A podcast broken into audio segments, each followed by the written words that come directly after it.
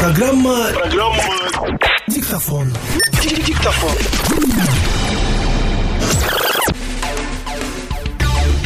Добрый день, это пятый выпуск программы «Диктофон». У микрофона Андрей Яницкий, и сегодня я расскажу вам об уникальном произведении искусства панк-мюзикле «Ивушка» от группы «Куклы Клауса». Группа «Куклы Клауса» появилась в Севастополе еще в 95 году, а через 10 лет ребята переехали в Киев и теперь живут и выступают здесь.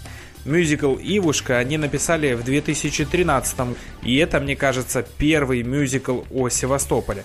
Действие в мюзикле разворачивается в 87 году, когда молодежные группировки города враждовали друг с другом. Э, молодые люди дрались район на район, и, конечно, самые непримиримые враги были гражданские и э, военные моряки. Мне кажется, тут были даже э, мировоззренческие противоречия, потому что гражданские моряки, они как бы олицетворяли собой уже капиталистическую систему. А, они ходили за рубеж, зарабатывали много денег, а военные, они служили Советскому Союзу, и они, естественно, олицетворяли собой советскую систему. Мюзикл «Ивушка» примечателен еще тем, что там отражены некоторые события, о которых в 2013 году во время его написания мы еще не могли знать. Например, некоторые действия там очень напоминают э, события на Майдане, когда булыжники летят в милицию и идет война между гражданскими и военными. В общем, я спойлерить не буду и пересказывать подробно сюжет тоже не буду, чтобы вам было интересно. Скажу только, что, на мой взгляд, этот мюзикл достоин главной сцены города Севастополя. Он точно имел бы огромный успех в городе. В общем, если вы из Севастополя или если вас интересует история и культура этого города, найдите час времени, найдите в интернете официальный сайт группы Куклы Клауса и совершенно бесплатно послушайте этот мюзикл. Ну а чтобы вас еще как-то мотивировать, я передаю слово Дмитрию Головкову. Это автор всех песен в мюзикле и вообще предводитель ансамбля Куклы Клауса а его слова будут переплетаться с отрывками из мюзикла «Ивушка». Хорошего вам музыкального путешествия!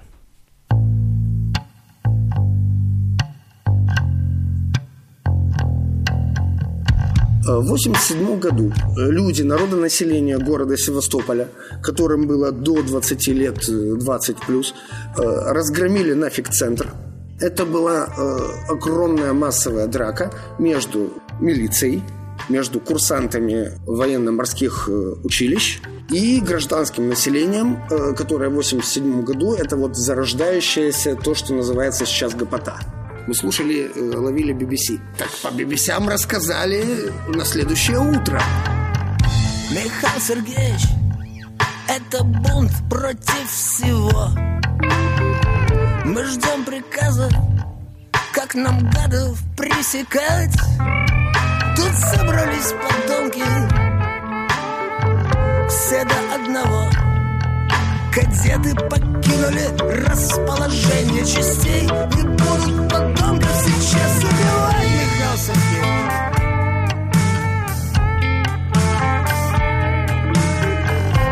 это изначально придумывалось для сцены, это изначально придумывалось как спектакль, как э, даже э, не спектакль, а такая пародия на спектакль, что ли. То есть, э, когда э, там же нет ни одного положительного персонажа в этой истории вывушки. Там все или идиоты, или дебилы. Но, но при этом у всех мотивации четко понятные любому разумному человеку. Все вроде бы делают все правильно, но в результате получается полная задница. И все правы. И вроде и плохих нет, и хороших нет.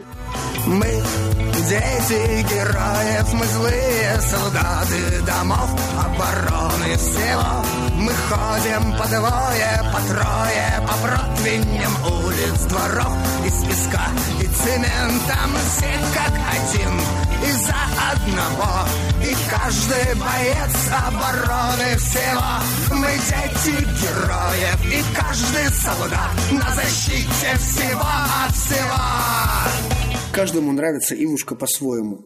А, и каждый считает, что это про него. Это как 10 баксов, которые ты забыл в старом пальто. И вот ты уже старое пальто собрался выбрасывать. Так на всякий случай по карманам проб... Опа, а там, значит, нычка такая. Это вот привет оттуда, из той, э, из той реальности, которая уже не существует. Но э, это корни проблем. Это история о том, как мы добрались вот до этой, до сегодняшнего дня, вот до этой ситуации, откуда вот это все.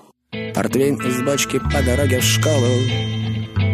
На переменах водку лили в пепси-колу Отец полгода в рейсе Жвачки, сувениры Кооперативный дом Рыбацкие квартиры.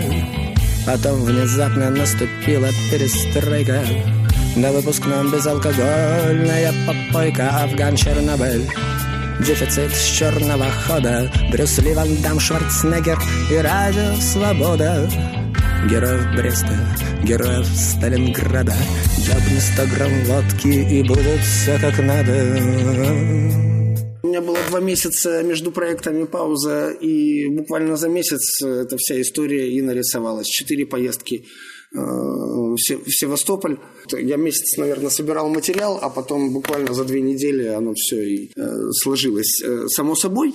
И буквально еще пару недель мы поиграли, порепетировали это дело, сели в студию, записали, выдохнули, положили это все дело отлежаться, сыграли на Google Фесте один раз это все дело, и потом началось. И рванул Майдан, уже не до сведения, то есть все заняты вообще другими вопросами совершенно.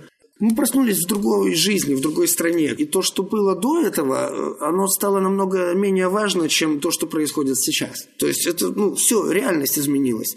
Потом, значит, вот эта вот крымская аномалия произошла. У меня лично просто вот, вот руки опустились. Куда, ну, и, и какой смысл в этом, в этих песнях теперь? Кому они нужны? Зачем оно надо? Навакаин, Навакаин. Я стал иллюзорен и непобедим Навакаин, Навакаин. Я весь иллюзорен и непобедим Героев я придумал как классический любовный треугольник, э, потому что история сама по себе настолько идиотская, что ее уже большим идиотизмом не испортишь. Рыбак, он уходит на полгода в рейс. Он оттуда привозит квартиру. А военный, у него есть паек, у него есть стабильная э, пенсия, то есть это, это две разные совершенно по философии элиты. У военных не было видеомагнитофонов. Паек, уважение, почет, достойные э, деньги э, жены военных. Вот, э, вот э, моя мама, допустим, она через родственницу становилась в очередь к портнихе, которая обшивает жен офицеров.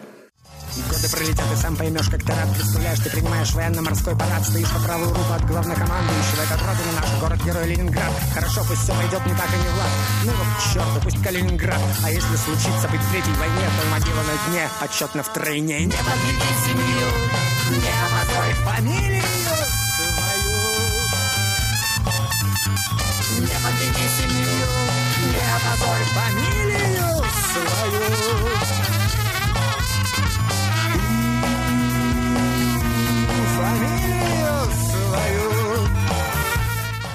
Нет, не мог я закончить на хорошей ноте, потому что э, вся история моего вот родного города, как я его наблюдаю, э, с моего, значит, именно э, детства, где я начинаю помнить, и, значит, заканчивая э, сегодняшним днем, она э, депрессивна. Она, э, то есть, эта история началась э, плохо, а дальше было все хуже и хуже и хуже. Оно катится вниз, и я не понимаю, почему такой город, такое место расположения. Ну, понимаешь, вот эти вот дети героев, подходишь к ларьку пиво купить, а там сидит э, дочка, значит, э, героев, хамит. Я покупаю, в конце концов, эту странную бутылку пива, отхожу, и я понимаю, блин, ей же рассказ, ей ее с детства, со школы, ей рассказывали, что ты потомок, ты в героическом городе живешь, ты именно дочка, э, внучка э, героев, деды воевали, а теперь она сидит в этом ларьке, она как за амбразурой пулемета сидит, у нее враги вокруг.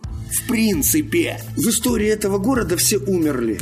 И нам тоже придется умереть. Кому-то придется умереть за амбразурой этого ларька, а кому-то в банке. Мы все когда-нибудь умрем.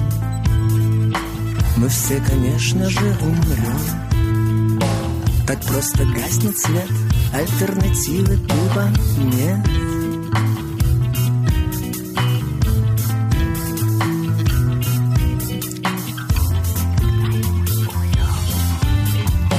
Это была выжимка диктофонных записей из кабаков. Это то, что мне рассказывали мужчины и женщины чуть старше меня за халявным алкоголем, э, думая о том, что это все бла-бла-бла, лишь бы еще налил чуть-чуть.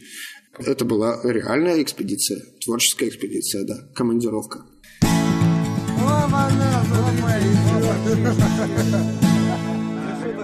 Здорово, пацаны, стоять боятся, руки вырать. В кафешке ромашке сидит шпионский гость.